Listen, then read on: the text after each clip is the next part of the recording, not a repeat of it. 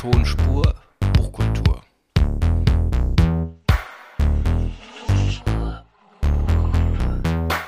Tonspur Buchkultur.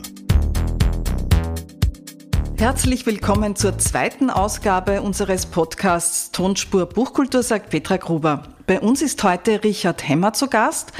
Er ist in Graz geboren, in Vorarlberg aufgewachsen, hat Geschichte und Anglistik studiert und betreibt gemeinsam mit seinem Freund und Kollegen Daniel Messner den Podcast Geschichten aus der Geschichte. Seit acht Jahren gibt es den Podcast jetzt schon und inzwischen seid ihr bei mehr als 400 Folgen angekommen. Hallo Richard. Hallo, danke für die Einladung. Ich bin ja Fan eures Podcasts. Das wäre aber allein noch nicht Grund genug, euch zu uns zur Buchkultur einzuladen. Aber ihr habt jetzt auch ein Buch rausgebracht mit 20 ausgewählten Geschichten aus der Geschichte, soeben erschienen im Piper Verlag. Wie kam es denn dazu? Wie kam es dazu? Naja, ähm, irgendwie nach einiger Zeit äh, des Veröffentlichens von, von Podcast-Folgen, also Dingen, die Leute sich anhören können, kommt natürlich immer wieder auch so die Frage, können wir das auch irgendwo anders äh, so machen und nicht nur hörend, sondern dass die Leute uns auch lesen können. Und da hat natürlich auch dann geholfen, dass äh, immer wieder mal Verlage bei uns angeklopft haben und gefragt haben, wollt ihr eure Geschichten nicht auch in Buchform präsentieren? Und wir waren uns nicht ganz sicher, ob wir das wirklich wollen. Und irgendwann haben wir uns entschlossen, gut, wir machen es. Und wir machen es aber so, dass wir auch wirklich 20 neue Geschichten in dieses Buch packen und nicht einfach nur alte Folgen nehmen und die verwerten. Und ähm, wir haben gewusst, es dauert ein bisschen, weil es äh, einfach viel Arbeit ist. Aber ja, jetzt ist es soweit. Es ist ein sehr schönes Buch geworden. Bin ja so ein, ein, ein Cover-Lover äh, und, und suche oft nach Covern aus. Äh, es ist wunderschön rot gestaltet mit einer Art ja, Straße, Weg, äh, Geschichten aus der Geschichte. Beginnt mit Illustrationen eines Pferdes, eines Fahrrads, geht dann über erste Autos bis zum Flugzeug ja, äh, da unten dann ein, ein, ein Schiff dann auch noch was uns ja schon so ein bisschen dorthin führt, wo, wo ihr gerne euch bewegt, nämlich mit dem Reisen und Entdecken. Hattet ihr da auch Einfluss auf die Gestaltung des Covers? Ja. Ist da was von euch eingeflossen? Also ähm, die alle die Dinge, die du hier siehst, also diese Illustrationen, sind ja alles ähm, Personen oder Dinge, die im Buch vorkommen. Und wir haben eben viele Reisen, wo es Reisen um die Welt sind ähm, und in unterschiedlichen äh, Verkehrsmitteln. Also wir haben Flugzeug, wir haben Fahrrad, wir haben Auto. Ähm, der Mann auf dem Pferd äh, hier auf dem Cover ist Peter der Große, der kommt gleich, kommt einmal in einer eigenen Geschichte vor und dann äh, hat er noch einen ziemlichen Anteil bei einer anderen. Ähm, und ja, da haben wir gesagt, also die, der Verlag hat natürlich so diese Basis ähm, vorgeschlagen mit der Straße, was wir großartig fanden, weil es äh, eben wirklich ähm, ja, so ein Weg ist, der durch die Geschichte führt, äh, gleichzeitig eben auch sinnbildlich für die Wege, die die Leute zurücklegen in, in diesem Buch, weil es in erster Linie um Expeditionen und Reisen und quasi von einem Ort zum nächsten kommen geht. Ich habe dich ja gebeten, ähm, auch ein Ding mitzubringen, das mhm. für dich äh, wichtig ist und habe selber auch eins mitgebracht und das äh, spreche ich deshalb jetzt gleich an, weil es nämlich auch ein rotes Cover hat und um Wege geht. Es heißt, es ist ein Buch und hat den Titel Weg durch die Zeiten und war mein Geschichtsbuch aus dem Gymnasium, das sehr, sehr speziell ist und mich nicht so lustige Stunden und Geschichtsvermittlung erinnert. Kannst du es gerne mal nehmen? So, schau mal hier rein, du hast hier markiert. Genau. Die feudale Gesellschaft, Herrscher, Adel, Bauer. Genau. Und äh, du siehst schon, alle Stellen äh, sind dort noch mit, mit mhm. Leuchtstift markiert und unterstrichen und so lief unser Geschichtsunterricht ab. Und äh, das ist ein großer Unterschied zu dem auch, wie ihr Geschichte eben vermittelt. Äh, ihr erzählt euch ja im Podcast sozusagen jede Woche der eine dem anderen eine neue Geschichte. Mhm. Und das hat halt relativ wenig mit dem zu tun, was wir aus dem Geschichtsunterricht kennen. Also wenn ich mir das hier so anschaue, es ist einfach ein sehr, sehr dichter Text. Der muss natürlich auch sein, weil das ist, äh, ich meine, wie die Kiste und was deckt das alles ab ja, und muss abdecken. Das ist natürlich ein dichter Text und ist natürlich auch ähm, die Freiheit, die wir haben im Podcast, dass wir uns überhaupt nicht an äh, den, der üblichen Überblicksgeschichte oder sonst wie festhalten müssen, sondern wir können einfach jede Geschichte, egal wie groß oder klein sie ist, äh, behandeln. Und wenn wir halt eine hernehmen, die tatsächlich relativ klein ist, dann ähm, oder relativ kurz erzählt, dann gibt sie uns gleichzeitig aber noch mehr Möglichkeiten, so ein bisschen Exkurse zu machen und den ganzen Kontext auch darzulegen. Und ich glaube, das ist so dieser große Unterschied zwischen der klassischen ähm, Art und Weise, wie Geschichte in der Schule gelehrt wird, wo man natürlich viel in kurzer Zeit unterbringen muss. Und dann hat man eben so dichte Texte, die sich großartig dazu eignen, sie auswendig zu lernen, aber wenig dazu wirklich ähm, einzutauchen in die Zeit und wirklich zu verstehen, warum Dinge in jener Zeit so gemacht wurden, wie sie wurden. Also ihr habt äh, auch im Buch immer sozusagen einen Protagonisten, Protagonistin, hm. die exemplarisch für irgendwas stehen. Wie habt ihr denn die Auswahl der Protagonisten fürs Buch getroffen? Also äh, grundsätzlich war der Gedanke einfach, wir wollen Geschichten machen, wo es ums äh, Reisen geht. Also nicht nur ums Reisen, sondern einfach ums von einem Ort zum anderen kommen. Also wirklich um die ganze Welt äh, mit unterschiedlichen, ähm, mit unterschiedlichen Personen oder Gruppen.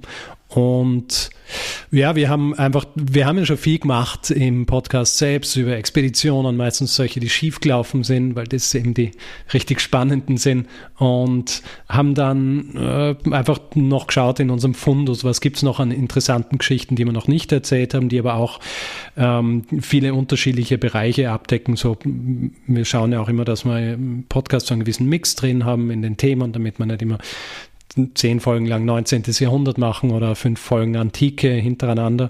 Und so ähnlich war es auch bei diesem Buch. Es hat sich natürlich sehr gut ähm, geeignet, die Tatsache, dass es einige Frauen gegeben hat im 19. und 20. Jahrhundert, die die Welt umrundet haben in unterschiedlichen Fortbewegungsmitteln. Und da haben wir uns gedacht, das können wir natürlich als so eine Art Mini-Reihe innerhalb des Buchs auch noch unterbringen. Mir ist eben aufgefallen, dass auch, und das ist ja gut so, äh, Frauen vorkommen, was ja in Geschichtsbüchern der Vergangenheit nicht, nicht immer so ist. Und was ich als Mädchenmutter besonders wichtig finde, weil das ja auch Identifikationsfiguren sein können. Mhm. War es schwierig, diese Frauen zu finden? Ist es schwierig, auch für den Podcast die Frauen zu finden? Mhm eigentlich nicht. Es ist nicht schwierig, Frauen zu finden, die eine Rolle gespielt haben. Es ist schwierig, äh, gute Quellen und Literatur über sie zu finden. Weil natürlich hat es genug Frauen in der Geschichte gegeben, äh, naheliegenderweise, weil es sie auch schon immer gegeben hat und sie 50 Prozent ähm, der Menschheit ausmachen. Aber ähm, natürlich ähm, ist viel in der Geschichtsschreibung äh, so aufgeschrieben worden, dass Frauen hinten, hinten angestellt worden sind. In dem Fall war es ein bisschen einfacher, weil ich habe eh schon gesagt, 19. bis 20. Jahrhundert da ist es schon ein bisschen aufgelockerter, da wird auch schon mehr über Frauen geschrieben und es hat eben auch tatsächlich in der Zeit viele Frauen gegeben, die äh, solche außergewöhnlichen Dinge gemacht haben und zu jener Zeit, als eine Frau dann so außergewöhnliche Dinge gemacht hat, da, sind die, da ist schon eher aufgeschrieben worden, also von denen wissen wir auch mehr als von, von denen, die irgendwo ähm, einige Jahrhunderte früher außergewöhnliche Dinge gemacht haben. Fällt es euch leicht, nach 400 Folgen äh, jede Woche noch eine Folge, eine neue Folge zu finden? Da sind wir jetzt wieder beim Podcast. Hm. Äh, ja, das fällt mir sehr leicht, weil wir, äh, also ich, ich weiß nicht, wie es beim Daniel ist, weil wir das ja relativ strikt voneinander trennen, die Themen, die wir bearbeiten, ähm, weil es ja wirklich immer eine Überraschung sein soll für den anderen. Aber ich habe ähm, eine Liste mit ungefähr 1000 Einträgen die unterschiedlichste, also entweder Dinge, die ich gefunden habe oder Hinweise, die wir gekriegt haben von unseren Hörerinnen und Hörern. Und ähm, da muss ich eigentlich nur, wenn mir nicht eh gerade irgendwas im Kopf ist, über das ich gerne eine Folge machen wollen würde, dann muss ich dort reinschauen und dann dauert es nicht lang und ich, ich finde irgendwas, über das ich eine Geschichte machen will. Es, ist einfach viel passiert bisher auf der Welt. Ja. Die Welt, die Welt gibt es ja schon länger. Eben.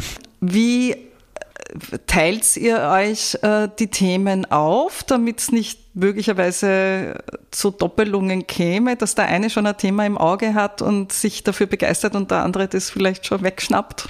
Ähm, wir machen das tatsächlich überhaupt nicht. Ähm, wir vertrauen einfach drauf, dass nie zufällig jemand gerade Erfolge gemacht hat, die der andere gerade vorbereitet oder so. Und was, wenn es darum geht, dass ich mir denke, okay, das hätte ich lieber gemacht oder ich habe das irgendwo auf meiner Liste gehabt, dann ist Pech. Ja, dann hat es eben jetzt der Daniel gemacht.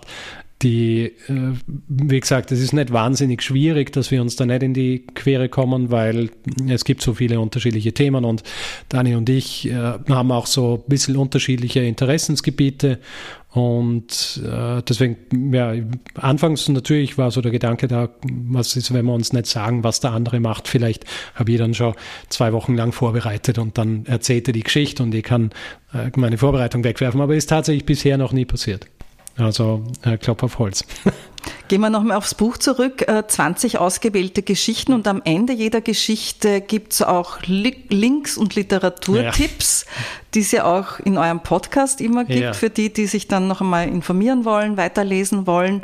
Und es gibt auch Code zum Scannen. Genau. Ja. Erzähl mal da. Also wir haben uns gedacht, wir wollen so ein bisschen ähm, äh, Verbindung auch machen zum Podcast. Also natürlich gedrucktes äh, Buch ist, ist eben was ganz eigenes, aber ähm, die Tatsache, dass wir quasi aus dem Podcast erwachsen sind und wir auch eben schon einen gewissen Apparat an Themen haben, die wir besprochen haben, haben wir uns gedacht, es wäre einfach sinnvoll für jene, die uns noch nicht kennen oder vielleicht auch für die, die uns kennen und einfach sich dann entweder noch nicht alles angehört haben oder sich denken, ah, das wäre interessant, dass die einfach diesen QR-Code scannen und dann landen sie direkt bei der Folge und können, können sich die anhören. Und was die weiterführen, also wir haben sowas zur Vertiefung eben noch ein Werk, das man lesen kann zum jeweiligen Dingen Thema, das wir in dieser Geschichte besprechen, ähm, ist eben auch wie bei uns im Podcast, wo wir gern auch am Schluss erwähnen, was für Literatur wir verwendet haben und auch so ein bisschen, weil wir natürlich nie so diesen Anspruch erheben, dass es vollständig ist, was wir erzählen in so einer Geschichte. Es soll äh, packend sein, es soll interessant erzählt sein und irgendwie Aspekte abdecken, die noch nicht von allen abgedeckt worden sind, aber gleichzeitig wollen wir den Leuten auch die Möglichkeit geben, selber rauszugehen und diese Dinge dann äh, nachzulesen und noch mehr darüber zu erfahren, wenn es sie interessiert. Jetzt sind aber die Leute gewöhnt von euch, dass sie sozusagen die Geschichten erzählt bekommen. Lesen ja. ist ja dann eine spezielle Leistung, man muss sich ja anstrengen dabei. Hm. Äh, Wird es die Folgen dann diese Einzelstücke auch dann vielleicht als Podcast geben? Äh, vielleicht, was zuerst kommt, ist ein Hörbuch. Also ähm, da sind wir, das ist jetzt nicht zeitgleich mit dem Buch rauskommen, aber es wird noch ein Hörbuch geben. Also höchstwahrscheinlich wird es diese Geschichten äh, nicht als Podcast-Folge geben. Also kann man sagen, ist so ein bisschen der der Impetus für die Leute, dass sie auch tatsächlich das Buch kaufen. Kick dann noch was ja. zusätzlich und extra zu haben. Was ich ja schön finde, ist, dass euch das Thema Reisen ja immer auch äh, beschäftigt und Ihr geht ja jetzt auch oder seid dann auf Lesetour, mhm. auf Vortragstour, die gleichzeitig eine Lesetour ja. So ein bisschen Hybrid, ja. Es ja. ist keine klassische Lesetour, also wir äh, gehen nicht so von von einem Buchladen zum nächsten oder so. Aber wir haben letztes Jahr haben wir schon zwei Auftritte gemacht äh, in Wien und in Hamburg, wo wir einfach zwei Stunden lang Geschichten erzählt haben und dann auch noch so ein kleines Quiz ähm, für die Leute, die uns eben viel hören, wo man auch Sachen gewinnen hat können und so weiter. Und das ist so ein Format, das wir gern machen. Und diesmal ähm, jetzt bei dieser Tour, die dann eben im Oktober und im November stattfindet, werden wir ähm, das ähnlich machen, nur werden wir jeweils äh, eine Geschichte aus dem Buch erzählen. Also wer ähm, das gelesen hat und sich gedacht hat, ah, ich würde das gern auch tatsächlich erzählt bekommen, äh, bekommt dann zwei von diesen Geschichten auch erzählt. Mhm. Wenn ihr euren Podcast aufnehmt, seid ihr da immer in einem Raum? Schon lange nicht mehr. Ähm, also ursprünglich, als wir angefangen haben, haben wir wirklich bei mir zu Hause am Küchentisch aufgenommen. Das waren die ersten, glaube ich, 40, 50 Folgen, sowas in die Richtung. Und weil wir gerade beim Reisen sind, Daniel ist dann weggezogen, äh, ist nach Hamburg gezogen und ab diesem Zeitpunkt haben wir nur noch übers Internet aufgenommen. Ähm, aber äh, wenige Leute haben es gemerkt tatsächlich. Es, es merkt man nicht. ja. äh, es ist ja dann schwierig, immer auf den anderen zu reagieren. Mhm. Und im, ich habe es ja im Konzept sozusagen, dass der andere immer Fragen stellen darf, weil er das Thema noch nicht kennt. Mhm. Mir ist aufgefallen, ich habe einen der Podcasts über Schiffe, total spannende yeah. Geschichte über Segelschiffe und Masten und Takelagen. Yeah. Wirklich kann ich jedem empfehlen. Auf einer langen Autofahrt in Deutschland, wo es geregnet hat, mit großem Interesse gehört. Und man hört dann manchmal so vom anderen ein Hm und Aha. Aha. Und ich habe mir dann gedacht, vielleicht gibt es sogar dann eine eigene Taste dafür, wo man dann sozusagen. Das wäre so sinnvoll eigentlich, so ein Soundboard. Aber so, so die, Sound, sind, die sind echt, die, die kommen immer dazwischen. Das ist äh, tatsächlich immer so ein bisschen ähm, ein, ein fragwürdiger Punkt gewesen, weil äh, ich mache das automatisch. Also und ich möchte es natürlich dadurch, wenn dadurch, dass wir nicht im selben Raum sitzen und wir sehen uns auch nicht. Also wir machen nie Videotelefonie beim Aufnehmen, sondern nur über, über Sound. Äh, da ist es von meiner Warte aus einfach so ein bisschen die Rückmeldung, dass ich nicht eingeschlafen bin. Ähm, ich sitze noch da und ich höre zu und die, äh, um, und natürlich auch um so ein bisschen diese Erzähldynamik auch reinzubringen, damit es nicht äh, den Anschein hat, der Daniel wird mir jetzt ähm, irgendwie was vortragen, sondern er erzählt mir was und die, ähm, gebe ihm, äh, also ich zeige ihm einfach äh, oder gebe ihm zu verstehen, dass ich gehört habe, was er sagt und dass ich verstanden habe, was er sagt. Und dass du noch da bist. Und dass ich noch da bin. Äh, meine Cousine ist Psychotherapeutin, die hat mal erzählt, es gibt einen Begriff dafür, das heißt mhm. soziales Grunzen, wenn man zwischenzeitlich immer, immer so hm sagt, mhm, mhm, ja. was ich ja. auch ganz lustig fand. Ja. ja. nein, ich habe mir das angewöhnt irgendwie und das ist, äh, äh, wie gesagt, manche Leute schreiben dann so, ja, dieses ständige -hmm, mm und so weiter, das äh, ist unnötig. Ähm, was nötig ist und was nicht, das können zum Glück noch immer wir bestimmen und äh, deswegen mache ich es weiterhin. Also ich finde es ja sehr sympathisch äh, und ich glaube, das ist ja auch so ein bisschen euer Markenzeichen und auch das Markenzeichen des Podcasts, dass er eben sehr sympathisch rüberkommt. Hm. Was ich auch sympathisch finde, ist, dass ihr so eine Art Fehlerrubrik äh, immer macht. Es macht ja dann so nach, nach den Sendungen so eine Art Selbstkritik. Ja. Na, es ist natürlich auch so, dass wir, also wir sind zwar beide studierte Historiker, aber das bedeutet ja im Großen und Ganzen in so einem Zusammenhang nicht wahnsinnig viel, außer dass wir so ein bisschen das Rüstzeug bekommen haben, um herauszufinden, wie man tatsächlich Quellenkritik betreibt und, und eben diese, dieses Rüstzeug, das man als Geisteswissenschaftler mitkriegt. Wir wissen aber über einen Großteil der Themengebiete, die wir in den Folgen besprechen, bevor wir sie recherchieren, relativ wenig. Und natürlich ähm, schleichen sich da Fehler ein. Und es gibt bei jedem Thema irgendjemanden, der besser darüber Bescheid weiß als wir. Und wenn wir von solchen Menschen dann Rückmeldungen kriegen, dann nehmen wir die natürlich auf und äh, da sind wir auch nicht irgendwie äh, äh scheu, das einzugestehen, dass wir da Fehler gemacht haben, weil bei sowas natürlich auch Fehler passieren. Und ich denke, unser Podcast ist eben wirklich so ein lebendes Projekt und deswegen haben wir dann auch die Feedgags eingeführt, also äh, regelmäßige Folgen, die sich nur mit Feedback beschäftigen, damit wir ein bisschen mehr von dem reinbringen können, was die, was die Leute uns schreiben, weil es ja nicht immer nur Hinweise auf Fehler sind, sondern auch weiterführende Hinweise, die dann diese Geschichten auch noch lebendiger machen und irgendwie ausweiten und verständlicher.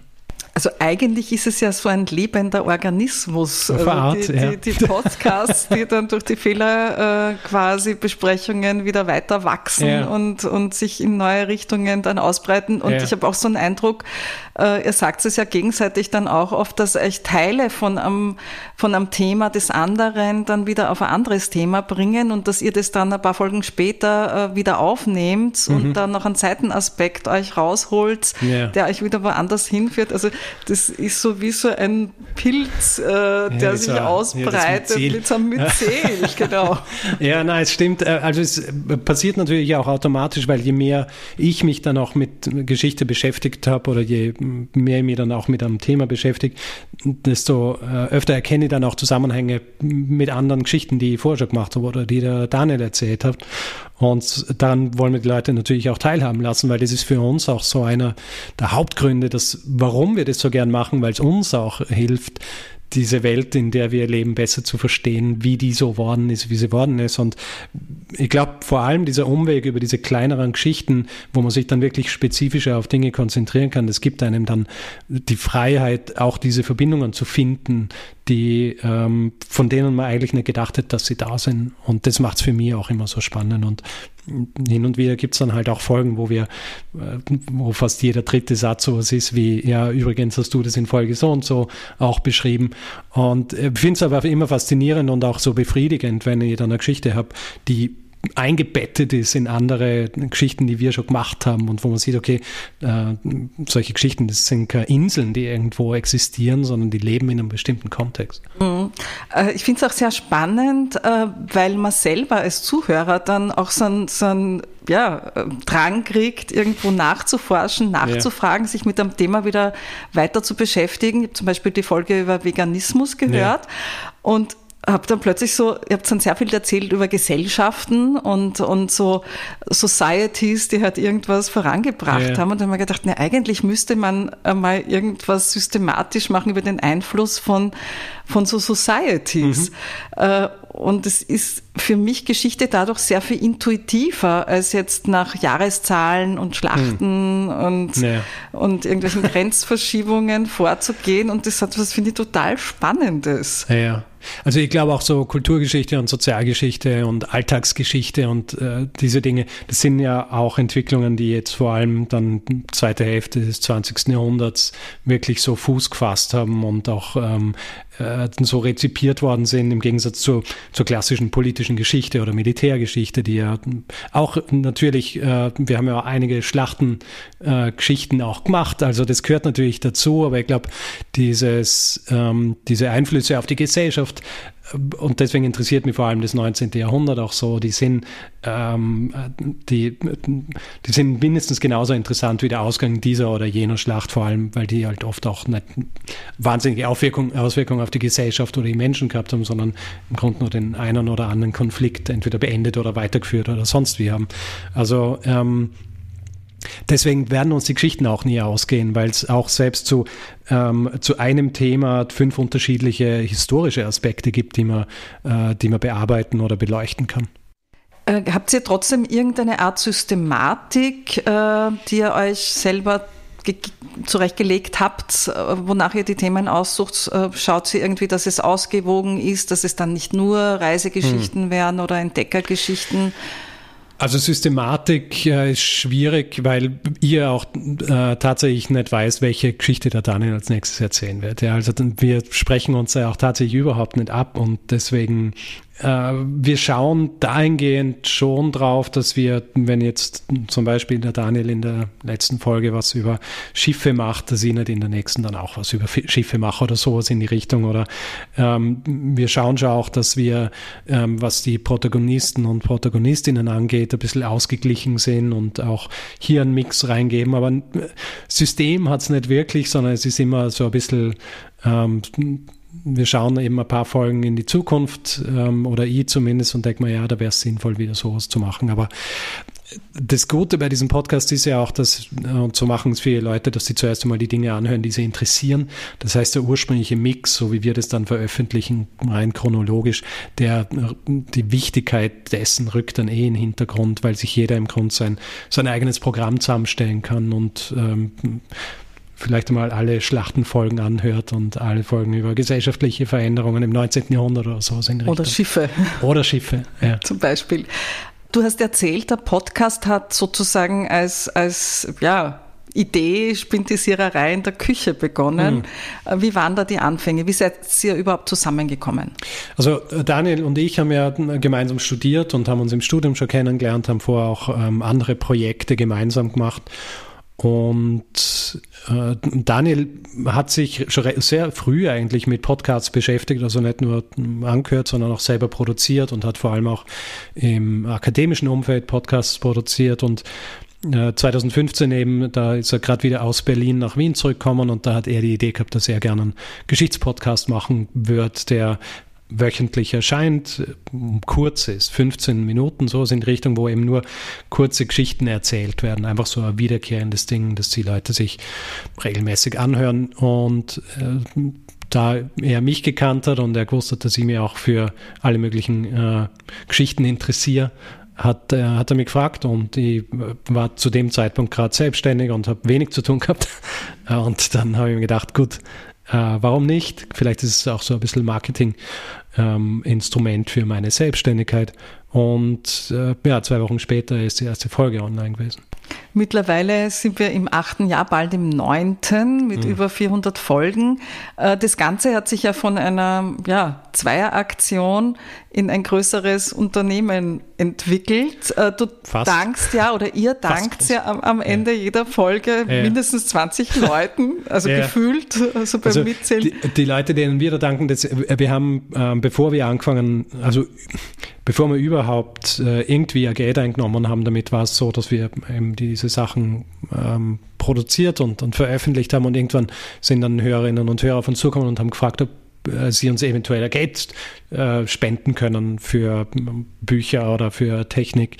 Und äh, sagt natürlich nicht nein, ja, und die, das ist dann auch passiert. Und diese Namen, die man am Ende der Folgen immer hört, das sind immer jene Leute, die uns, ähm, die unser Geld gespendet haben mittlerweile, seit wir Werbung schalten und damit ähm, den Podcast und uns finanzieren, sagen wir nicht einmal mehr dazu, dass man uns äh, Geld spenden kann, weil wir uns denken, wir sind eh ausfinanziert damit. Aber ähm, es, viele von denen kommen einfach regelmäßig rein und äh, die werden dann eben am Ende der, der Folge genannt. Also es ist, äh, das sind vor allem auch die Leute, die in dieser Zeit, in der wir das nicht hauptberuflich gemacht haben, äh, die uns unsere Technik und unser Hosting und all diese Dinge finanziert haben. Alles klar. Und wer recherchiert jetzt? Es ist ja sehr aufwendig. Ihr mhm. habt wöchentliche Sendung. Da steckt schon einiges an Aufwand dahinter. Ja, wir. also wir sind ja tatsächlich insgesamt, ähm, insgesamt sind wir äh, noch immer zwei Leute, die es machen und äh, eben jetzt äh, dritte Person, meine Frau, die äh, auch äh, Medienausbildung hat, äh, eigentlich Illustratorin ist, auch die schneidet jetzt unsere Folgen. Und ähm, ansonsten sind es aber weiterhin wir, Daniel und ich, die die Geschichten recherchieren und äh, zusammenschreiben und aufnehmen. Mhm. Das heißt, das Schreiben war fürs Buch jetzt keine große Umstellung, aber wahrscheinlich insofern schon, weil es ja das Schreiben fürs Reden, ein anderes Schreiben ist, es ja. ist das Schreiben fürs Lesen. Ja, absolut. Also es ist ja auch tatsächlich so, mittlerweile sind wir, früher waren meine Notizen für die Folgen wirklich Notizen, habe ich ein paar Stichwörter gemacht und habe dann halt so ein bisschen drüber geredet. Habe ich weniger Anspruch gehabt dann äh, auch narrative Struktur und, und solche Dinge.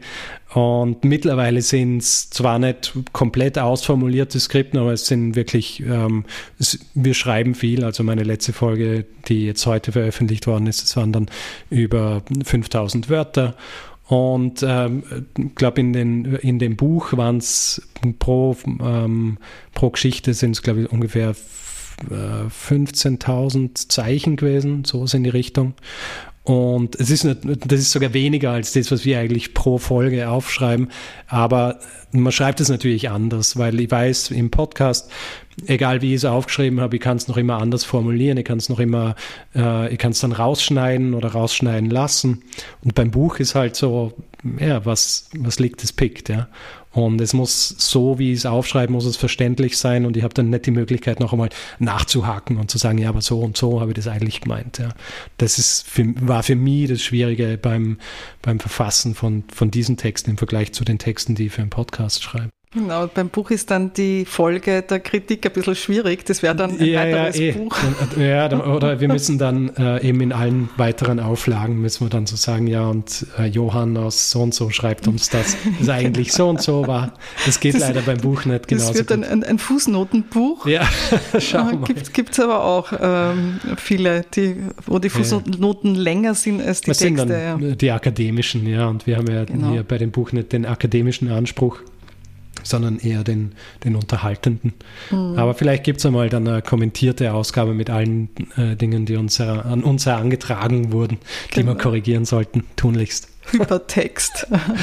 genau. Es sind auch Abbildungen im Buch. Äh, ich blätter ja. jetzt das ein bisschen durch. Ja. Vielleicht auch rascheln, aber bei uns darf ja auch geraschelt werden. Äh, wie habt ihr die also wir wollten, äh, wir wollten jetzt nicht irgendwie so ein richtig bebildertes Buch machen. Es hätte auch die Möglichkeit geben, dass man zum Beispiel in der Mitte dann unterschiedliche Fotos der Leute haben. Aber wir wollten äh, zumindest die Tatsache ähm, auch ausnützen, dass das jetzt was ist, das Leute sehen können. Und dann haben wir uns quasi pro Geschichte gibt es ein Bild, das entweder die Personen zeigt oder ähm, was, was mit den Personen zu tun hat oder das, das, das Thema der Geschichte. Ähm, einfach so ein bisschen für die Auflockerung, für die, für die visuelle. Mhm. Jetzt macht sie seit acht Jahren sehr regelmäßig, also jetzt ja wöchentlich, mhm. den Podcast. Gibt es für dich Phasen, wo du denkst, jetzt geht er mir aber schon sehr auf die Nerven? Ähm, nein. Äh, ich meine, das Ding ist natürlich, äh, seit ich das Vollzeit mache, ähm, und es war ja vorhin so, ich habe immer ähm, also Vollzeitjobs gehabt und nebenher dann eben den Podcast gemacht und das war dann immer eben meine Freizeit am Abend und, und am Wochenende. Und seit ich es Vollzeit mache, habe ich rein theoretisch 40 Stunden unter der Woche mehr Zeit, die ihr auf den Podcast verwenden könnt und könnt dann andere Dinge tun. Aber wie sich herausgestellt hat, ich denke eigentlich eh ständig über den Podcast nach. Also es ist auch am Wochenende und am Abend. Also die meiste Arbeit, die ich jetzt tatsächlich mache, ähm, die, also die mache ich am Abend weiterhin. Also da lese ich noch immer die Sachen dann und ich schreibe die meisten Dinge dann auch am Abend auf oder in der Nacht. Also ähm, wir haben jetzt mehr Zeit, uns noch mehr mit dem Podcast zu beschäftigen und das tun wir eigentlich. Mhm. Hört ihr selbst noch Podcasts, andere? Da sind wir tatsächlich sehr unterschiedlich. Der Daniel ist ja massiver Podcast-Fan schon gewesen, als er das angefangen hat und der hört auch wirklich Podcasts rauf und runter. Und bei mir ist wirklich, ähm, ich, ich schaue halt auch gern Filme, ich ähm, spiele gern Computerspiele, ich lese auch gern Belletristik neben den Sachbüchern, die wir ähm, die wir für, für den Podcast lesen. Und deswegen, äh, mein Podcast-Konsum beschränkt sich eigentlich aufs Kochen. Äh, und wenn ich tatsächlich ähm, unterwegs bin äh, oder allein spazieren gehe, dann höre ich Podcasts. Aber ansonsten ähm, nicht so sehr, wie man es erwarten wird, wahrscheinlich. Mhm. Also ich höre sehr gern im Auto, wie gesagt, und auch beim Bügeln mhm. und habe mir unlängst so gedacht, der Podcast ist eigentlich der neue Bügelfilm. Im Fernsehen gibt es ja, gibt's ja so eine Kategorie, die heißt Bügelfilm. Aha. Also ähm, ja, was man halt neben dem Bügeln noch schauen mhm. kann. Jetzt ist natürlich der Vorteil vom Podcast, dass man den hört. Mhm. Und äh, der Bügelfilm zeichnet sich ja deshalb ähm, als solcher aus, dass man ihn eigentlich nicht sehen Dass es nicht nötig ist. Muss, ja, ja. Dass es relativ gleichgültig ist. Aber ich glaube, beim Podcast ist es ja dann noch intimer die Hörsituation, wenn du eine Tätigkeit hast, auf die du dich konzentrieren musst, aber gleichzeitig was Spannendes hörst. Mhm. Ich denke, das ist auch der Grund, warum äh, neben der Tatsache, dass zum Beispiel Streaming oder so Mobilgeräte ähm, ubiquitär worden sind, einer der Gründe, weshalb Podcasts auch so beliebt worden sind, weil sie diese ähm, diesen Gap füllen zwischen, ähm, zwischen Video und Lesen. Also es ist dieses, ähm, ich kann Informationen aufnehmen, aber ich muss nicht irgendwo hinschauen dafür, sondern ich kann es überall machen. Und dann gleichzeitig natürlich auch, und das ist dann ein großer Unterschied, denke ich, zu, äh, zum Radio. Du hast dann hier Leute, die das regelmäßig machen, die in unserem Fall dich halt eben auch schon seit acht Jahren begleiten.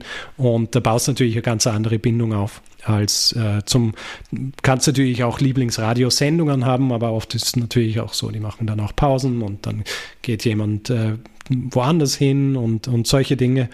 Und bei den Podcasts, da hast du einfach so eine Regelmäßigkeit und immer dieselben Personen, zu denen du dann halt auch wirklich eine Verbindung aufbaust. Also ich habe das auch bei Hörern und Hörerinnen gesehen, beziehungsweise von ihnen gehört, die wir getroffen haben bei Auftritten, die einfach so gesagt haben, sie stehen uns gegenüber und haben das Gefühl, sie kennen uns und wir kennen sie aber halt überhaupt nicht. Ja, also so, ähm, das ist wirklich sehr spezifisch, glaube ich, für, für Podcasts. Ich glaube, es ist ja auch so ein bisschen, also mir geht so wie die frühere Situation, wenn man von Eltern oder größeren Geschwistern Geschichten erzählt bekommen mhm. hat. Das hat ja immer noch was Spezielleres als irgendeine Radiosendung oder Fernsehbeitrag, der ja doch sehr distanziert daherkommt. Das ist mhm. ja schon sehr, sehr intim. Ja, und ich glaube, es ist auch ähnlich wie wenn man von einem Familienmitglied oder einem Freund eine Geschichte erzählt kriegt, dass eben, äh, dass es nicht perfekt durcherzählt ist oder perfekt jeder Satz ähm, aufgeschrieben ist oder jeder Satz perfekt grammatikalisch ist, weil man halt beim Reden dann irgendwann auch merkt, ich habe den Faden verloren, aber mir ist egal, ich mache hier einfach weiter. Und das können wir und ähm, müssen uns, müssen dann keine Angst haben, dass uns irgendwie der Programmdirektor oder sonst wie auf die Finger haut, weil wir, weil wir das gemacht haben. Und das ist gleichzeitig wahrscheinlich auch das, das, das Menschliche ist, das den Leuten dann auch wirklich den Eindruck gibt, das ist jemand, das ist ein Freund, der hier neben mir mir sitzt oder der mit mir am Tisch sitzt und mir eine Geschichte erzählt. Mhm. Du hast ja auch was mitgebracht. Ja. Äh, schreib uns das Ding, es schaut ist, aus wie ein Fernglas. Ja, es ist ein, äh, ein Etui und wenn man da drauf drückt auf diesen schönen ähm, auf diese schöne Metallschnalle, dann kann man es aufmachen und es ist ein Opernglas. Ein Opernglas? Und es ist ein Opernglas, das ich vor ungefähr einem Jahr in einem Ramschladen irgendwo im 16. Bezirk gefunden habe. Das war einer, wo alles verkauft wird, also wirklich Bohrmaschinen und, und, und all solche Dinge. Und dann hat es auch ein Regal gegeben mit dem. Und ähm, ich bin jemand, der gern Ramsch kauft. Äh, und in dem Fall war es aber nicht nur Ramsch, sondern ich habe dann auf die... Ähm, auf die Ränder des, äh, des Guckglases geschaut und dann habe ich gesehen, aha, es steht hier Le Maire Fabricant Paris, also ein mhm. französischer Hersteller. Und auf der anderen Seite steht aber Exposition Universelle 1867. Oh wow! Das heißt, Weltausstellung. Ähm, das ist eine, ein Opernglas, das für die Weltausstellung 1867 in Paris produziert worden ist und dann irgendwo im 16. Bezirk gelandet ist. Gran grandios. Also ich glaube. Und so, so, sind, also es ist so ein bisschen sinnbildlich für, warum mich Geschichte interessiert, weil ich habe das in die genommen und ich habe mir dann halt so gedacht, was für Geschichte hat dieses Ding? Ja, wie ist es von der Weltausstellung 1867 dann in äh, die Hände kommen, die es dann schlussendlich nach Wien gebracht haben und wo war es die letzten äh, paar Jahrzehnte? Ja? Man sieht es auch hier oben bei dieser, bei dieser Hülle. Ähm, da gibt es so, um, so einen Henkel und der ist, als ich es äh, gekauft habe, ist er eben so ganz runtergedrückt worden, als wäre es wirklich über Jahre oder Jahrzehnte irgendwo unter was drunter gelegen oder so gelegen und äh, nicht mehr verwendet worden. Interessant ist, dass die, äh, das Leder bei diesem Opernglas ist sehr abgeschafft. Das heißt, es ist wahrscheinlich wirklich viel verwendet worden. Und ähm, ja, bis es dann halt nicht mehr verwendet worden ist und ähm, vielleicht in einem Nachlass oder so abgegeben worden ist und schlussendlich dann bei mir gelandet ist. Aber ich finde es insofern spannend im doppelten Sinne, weil so ein Fernglas das heißt ja auch genauer hinschauen, was hm. genauer sehen. Offensichtlich hat der Händler nicht so genau hingesehen. Also ich bin mir nicht einmal sicher, ob das wahnsinnig viel wert wäre. Ich habe ein bisschen geschaut, dass, äh, es ist sicher mehr wert als die 15 Euro, die ich gezahlt habe dafür. Also äh, ich kann mir vorstellen, ich habe auch ich habe nichts gefunden, keines gefunden, das äh, so ausschaut und tatsächlich auch von der Weltausstellung kommt, sondern nur die Standard-Operngläser von Le Maire. Und die gehen halt für 150 Euro oder so. Ja. Also ähm, ist aber lustigerweise nicht das erste, ähm, äh, das erste Fernglas, das ich gefunden habe, das, wo ich ein äh, sehr gutes Geschäft gemacht habe. Ich war mal draußen in, ähm, in Essling, war das, weil als ich mir den, das Aspen-Essling-Museum angeschaut habe von der Schlacht äh, gegen äh, Napoleon 1809 äh, und da, da, haben sie am Sonntag immer so ähm, Flohmärkte an der Straße und ich bin zu so einem hin und habe so ähm, auch ein Fernglas gesehen, relativ kleines in einer, in einer Metui und habe es aufgemacht und gedacht, oh, schaut nett aus. Ähm, frage mal, was kostet? 8 Euro kostet und die für 8 Euro. Äh, ähm, dann habe ich es genommen und dann sind wir was essen gegangen und ich habe halt gleich recherchiert, was hat es mit dem auf sich und habe dann gesehen, es ist so ein ganz spezifisches, das nur über einen Zeitraum von fünf Jahren oder so produziert worden ist und dann ähm, eingestellt worden ist, weil es so ähm, teuer zu maintainen war. Also es war irgendwie eine wahnsinnige Neuerung, weil es klein war, aber so Weitwinkel und habe dann halt gesehen, wenn ich das verkaufen würde, dann würde ich auch ungefähr so 600, 700 Euro dafür kriegen. Wow. Aber solche Dinge will ich halt nicht verkaufen, ja, sondern die kaufe ich, weil ich, weil ich so diesen Wert und also das irgendwie schätze, was sie, was sie historisch bedeuten. Ja. Mm. Das nächste ist dann vielleicht zusätzlich zum Podcast die Tauschbörse irgendwelche mal. Dinge, ja. die da so auftauchen. Aber es zeigt ja wiederum, dass man manchmal ein bisschen genauer hinschauen sollte, ja. was für Objekte sich zeigen. Was war für dich das sozusagen Erweckungserlebnis für die Geschichte, der Grund für dein Geschichtestudium? Gibt es da irgendein spezielles Ereignis? Ähm, Geschichte hat mich einfach schon immer interessiert, also als Kind auch. Und ähm, ich bin aber nie auf die, also ich habe mir nie gedacht, ich möchte unbedingt Geschichte studieren, weil ich nie Lehrer werden wollte. Ähm, das, äh, da habe ich mir gedacht, ich, ich weiß, wie ich in der Schule war, ich will niemanden wie mich in einer Klasse haben. Und, und dann deswegen habe ich nie gedacht, okay, jetzt äh, ich möchte unbedingt Geschichte studieren. Aber ähm, schlussendlich habe ich mir dann halt gedacht, ich studiere es einfach und schaue, was dann passiert. Ähm, ich werde halt nicht Lehrer, aber irgendwas werde ich schon finden. Ja, aber die Frage ist, wenn man so viele Leute erreicht, ist es ja trotzdem eine gewisse Form äh, der, der Bildung, äh, des Anreizes ja, ja, zum schon. selber beschäftigen? Genau. Also es ist äh, für mich die ideale Art der Wissensvermittlung, weil ich nicht irgendwie in einem Raum mit tausend Leuten sein muss und ihnen sagen, dass sie still sein müssen, weil sie mir zuhören müssen, sondern ich sage was und die Leute, die es interessiert, machen es an, wenn es sie interessiert und nicht umgekehrt. Hm. Ich finde es schön, dass du ein Fernglas mitgenommen hast, weil es ja auch für viele ähm, Geschichten in eurem Podcast stehen könnte, hm. die ja mit Entdeckung und genauer Hinschauen äh, sich befassen. Das bringt mich auch zum Schlusssatz des Podcasts. Es gibt noch vieles bei euren Podcasts zu entdecken, wenn man genauer hinschaut. Und es gibt auch vieles zu entdecken im Buch, das 20 spannende neue Geschichten sozusagen zwischen zwei Deckeln vereint mit vielen weiterführenden Links. Wie gesagt, äh, sehr, sehr schönes Buch geworden und ich halte die Daumen, Danke. dass es gut klappt und heute treu für die Lesereisen. Danke, ja. dass du da warst. Vielen herzlichen Dank für die Einladung.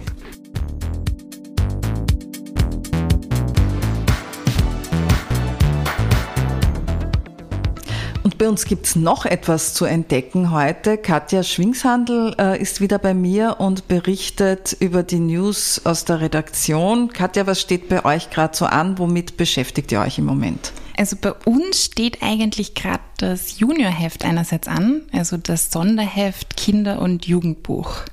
Und wo, worum wird's darin gehen? Vielleicht sagst du überhaupt erzählst uns kurz, was, äh, was es mit den Sonderheften generell so auf sich hat. Das Juniheft ist eben eins von vier Sonderheften und dieses, äh, also das Juniheft ist eben jetzt, es erscheint am 14. November und das wird betreut von unserer ähm, Kinder- und Jugendbuchredakteurin Andrea Schnepf. Und was findet sich da drin? Wir machen das ein bisschen themenspezifisch. Und also die Andrea, die fängt schon recht früh im Jahr an, sich da irgendwie nach Themen umzuschauen. Und dann genau kommt sie auf so Themen wie Alltagsrassismus zum Beispiel, habe ich gerade vor mir gehabt. Genau, also recht spannend. Ähm, erscheinen dann recht viele Bücher eben zu diesen Themen und die werden dann in diesen Artikeln zusammengefasst. Mehr verrate ich auch nicht. Gut. Was mich natürlich jetzt schon interessiert, ist, ist es primär an die Eltern gerichtet, äh, die dann Bücher für die Kinder auswählen oder gibt es auch eine Möglichkeit für Kinder selber da ein bisschen zu schmökern, zu schnuppern? Kommt natürlich aufs Alter drauf an. Wir sind recht breit gefächert. Ich schätze mal, ja, schon eher an die Eltern gerichtet, genau. Aber es wird auf jeden Fall wieder beim Thalia als gratis Sonderheft aufliegen und genau, jeder, der da vorbeikommt an dem, an dem Ständer, kann sich eins mitnehmen. Ein nächstes großes Ereignis, wichtiges Ereignis in der Buchbranche ist natürlich die Frankfurter Buchmesse. Was ist deine Aufgabe dort? Äh, du bist ja jedes Jahr dabei, logischerweise, um dir einen Überblick zu verschaffen auch. Aber was steht dort alles an für dich? Bin ich gerade eigentlich täglich dabei, an den Terminen zu tüfteln und, und herumzuschieben. Bin dort hauptsächlich in zwei Hallen ähm, wo sich irgendwie die wichtigsten deutschsprachigen Verlage, also die wichtigsten im Sinne von, ähm, wer einfach für die Buchkultur relevant ist, genau wo die sich befinden. Und ich werde da einfach äh, herumflitzen auf der Buchmesse und mir ja eigentlich schon so die spannendsten, meistens sind das dann so Vor-, Vorab-Vorschauen unterbreiten lassen. Ja, die Buchmesse ist ja ein riesiges Event. Äh, für alle, die schon dort waren, muss man es nicht weiter erklären. Stände, Umstände ähm, mit neuer Literatur, also für Bücherliebhaber ist es das Paradies schlechthin. Gleichzeitig aber auch äh, eine ziemliche Challenge, finde ich, weil man dann sofort das Gefühl kriegt, man müsste es jetzt alles lesen. Und du hast ja schon angesprochen, du bewegst dich zwischen den Hallen hin und her. Es ist ja auch, auch von, den, von den Ausmaßen sehr, ja, also riesige äh, Hallen. Äh, hast du eigene Buchmessenschuhe? Habe ich tatsächlich, ja. Sind äh, quasi Laufschuhe und äh, anders geht's nicht. Also wie gesagt, es gibt ja noch 100.000 mehr Hallen dort und Gott sei Dank ist es nur auf diese zwei da für mich beschränkt. Aber ja, da bin ich schon meine, da mache ich schon meine Meter auf jeden Fall. Und kommst du von der Buchmesse dann mit äh, fünf oder zehn Kilo Büchern zusätzlich zurück oder du das schon abgewöhnt? Nein, lustigerweise gar nicht. Also das meiste, äh, was ich dann in die Hand gedrückt bekomme, sind echt die, die Programme, also die es dann gar noch nicht eigentlich gedruckt gibt, sondern ähm, genau, also ich, ich darf da eben schon so vorab reinblicken und äh, darf dann eben schon meine Wünsche bekunden und irgendwie so ein bisschen habe ich dann meistens schon im Kopf, okay, das könnte dann in die nächste Buchkultur passen und Gott sei Dank erscheinen ja nicht alle Bücher auf einmal, sondern das ist ja dann hübsch verteilt über das nächste Frühjahr. Genau. Da sind wir dann schon sehr gespannt, was du an Ideen und äh, Inputs aus der Buch Messe zurückbringst. Ich auch. Dann sage ich danke, Katja, und bis zum nächsten Mal. Danke.